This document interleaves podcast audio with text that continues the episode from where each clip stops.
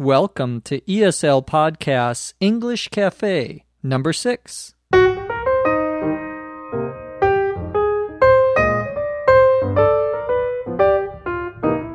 Welcome to English as a Second Language Podcast, English Cafe, episode six.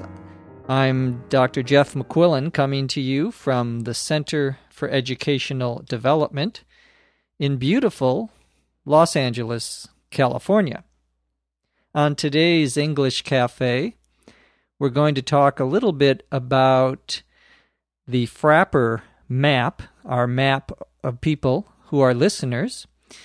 We are going to talk about cats and song lyrics and Medicare and what else? Johnny Cash.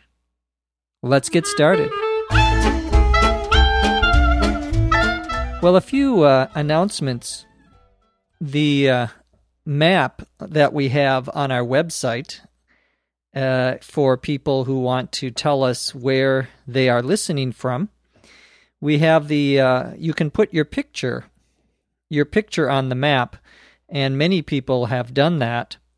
And I noticed in looking through the pictures that we seem to have a lot of cats who are listening to the podcast and babies who listen to our podcast because people have put up pictures of their cats and their babies. So uh, I'm glad that uh, cats are learning English as well.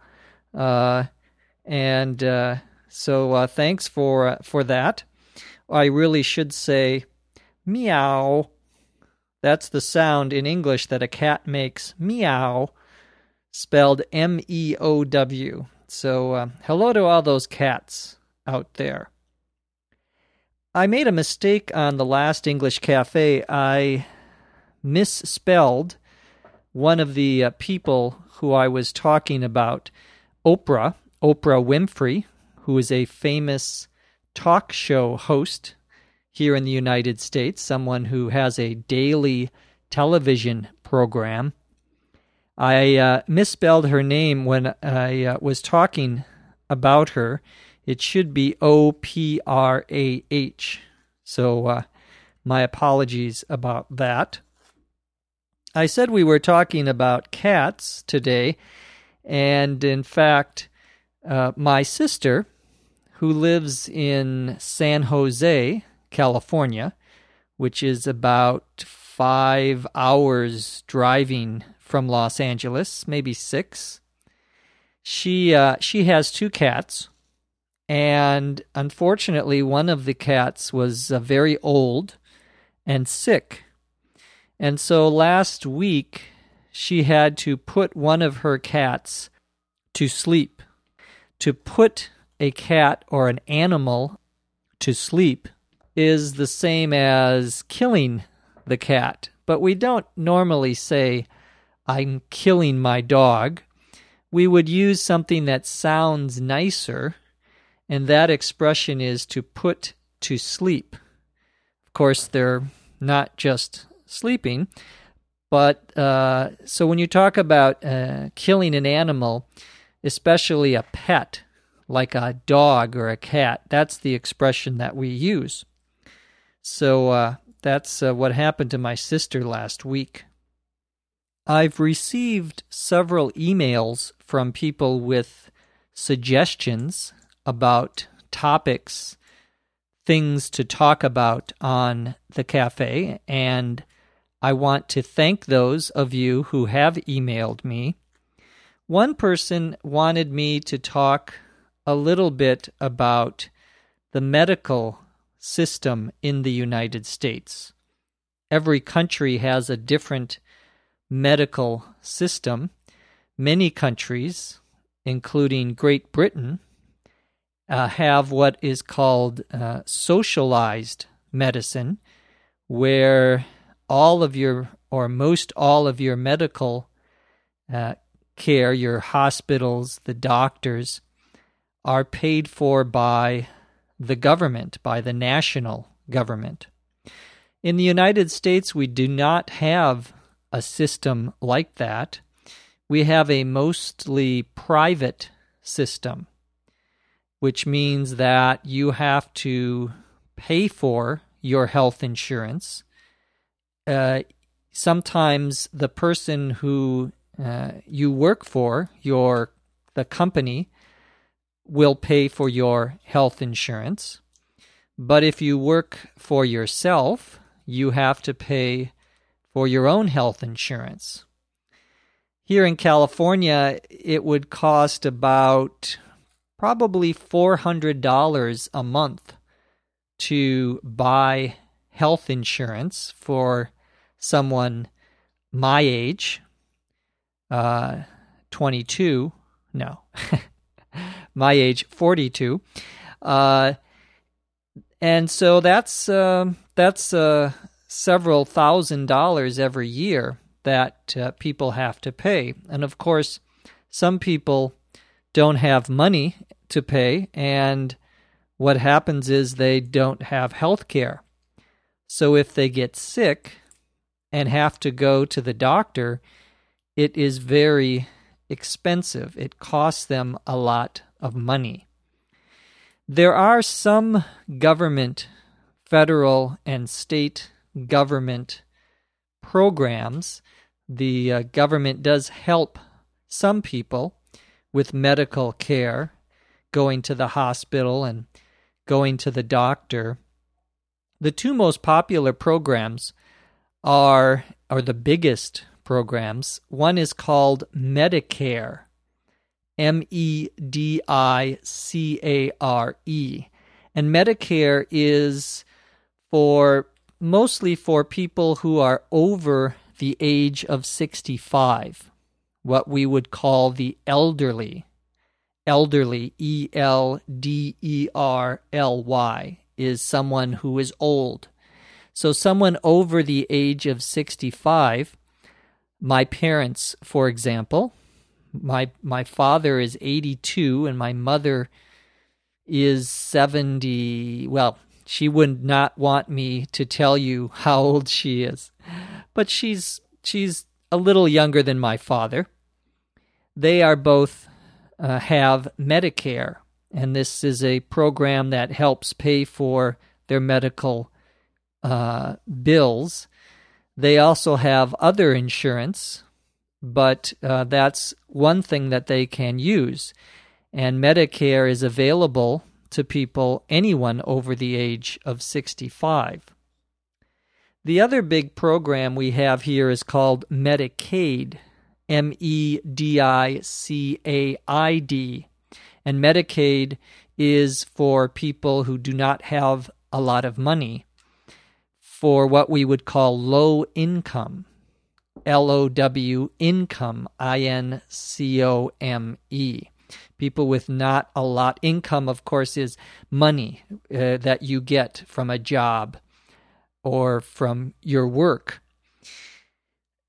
The uh, Medicaid program isn't just for anyone who's poor, it's particularly for children, families that have children under the age of 18 as well as women who are pregnant can also get this special medical insurance called Medicaid. But there are many, many people who do not qualify.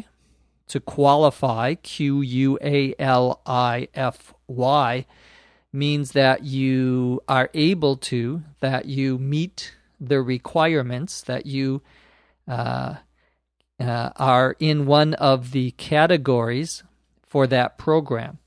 So there are many uninsured people in the United States. Uninsured. To be insured, I N S U R E D, means you have insurance. And so if you are uninsured, you do not have medical or health insurance. So that's the situation here in the United States when it comes to Medicare and Medicaid. Last, uh, uh, this week rather, the uh, was one of the first big awards programs for movies and television programs in the United States. It's called uh, the Golden Globes, and it's for American movies and American television shows. And one of the awards, in fact, a couple of the awards, went to a movie called Walk the Line. This is a movie about the singer Johnny Cash, C A C A S H, Johnny Cash, who was a uh, a very famous singer of well, uh, lots of different kinds of music, mostly country music, as well as some blues and folk music. He was uh, very popular in the United States, and he uh, had an album, that is, say, a record or a CD. Now we would be call it a CD uh, of music that uh, was called, the title was Walk the Line. At least one of his songs is called Walk the Line. And he has a very low voice uh, and a wonderful voice to listen to. So, this movie called Walk the Line is about the life of Johnny Cash. So, if you have a chance to see it, the music of Johnny Cash is very American. It's very much about the small towns and people who are uh, working at uh, uh, many different types of jobs in in uh, in the rural part of the United States. Rural, R U R A L, means outside of the big cities. So uh, his songs uh, express a lot of uh, ideas about the that uh, main part of the United States. So if you have a chance to see that movie, uh, I think you would enjoy it, and the music is also very uh, much part of the folk and blues tradition of American music. Now let's take a few questions. Uh, before I do, though, I, I have been thinking about song lyrics, and of course, a ly- the lyrics, L Y R I C S, are the words to the song. That it might be fun to do some podcasts about what the song lyrics mean. I know that's very popular, especially among teenage and college age listeners. So if you are a college or teenage listener and that is an interesting idea for you, please email me at eslpod at eslpod.com and maybe we can do some podcasts on that topic. Or on older songs for those of us who are older. Uh, maybe there are some song lyrics that you are interested in finding out about. So email me uh, if you are interested. Well, now on to our questions. A couple of questions today. The first one uh, comes from, I'm not sure how to pronounce the name, but it's K E I, uh, uh, K or Kai from Japan. And uh, Kai wants to know about the expression or the phrase as if and whether it is a past tense or present tense verb. And he gives me some examples. He talks as if he knew everything. Well, let's just talk about what that means. He talks as if he knew everything, means that he talks like he knows everything, even though he may not, is the idea. But he also gives the sentence, he talks as if he knows everything, which is in the present tense. And he wants to know which of these is correct. Well, technically, grammatically, the most correct answer would be he talks as if he knew, past tense, everything. However, in common conversation, the difference is no longer for many people important. So you will hear people say, he talks as if he knows something. And uh, again, the language changes over time, and that is becoming more acceptable. One more quick question. This one comes from Jose Maria. And Jose Maria asks about an expression that he heard on the television show Friends.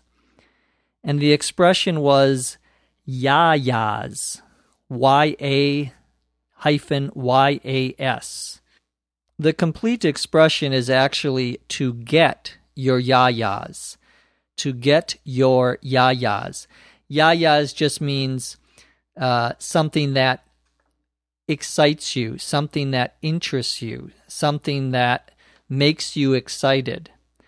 There's something of a um, possibly a a sexual uh, meaning to it uh, in terms of interesting or exciting, but it, it can be used without that meaning.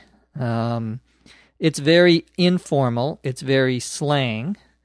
So when uh, Rachel says to Ross on the Friends show, so basically you get your yayas by taking money from your friends. That is an example of uh, just meaning that's what you enjoy. That's where I get my enjoyment from. So thank you, Jose Maria, and to uh, uh, Kai for that those questions.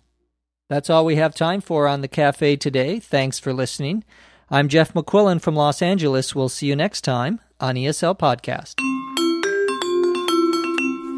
ESL Podcast is a production of the Center for Educational Development in Los Angeles, California. This podcast is copyright 2005. No part of this podcast may be sold or redistributed without the express written permission of the Center for Educational Development.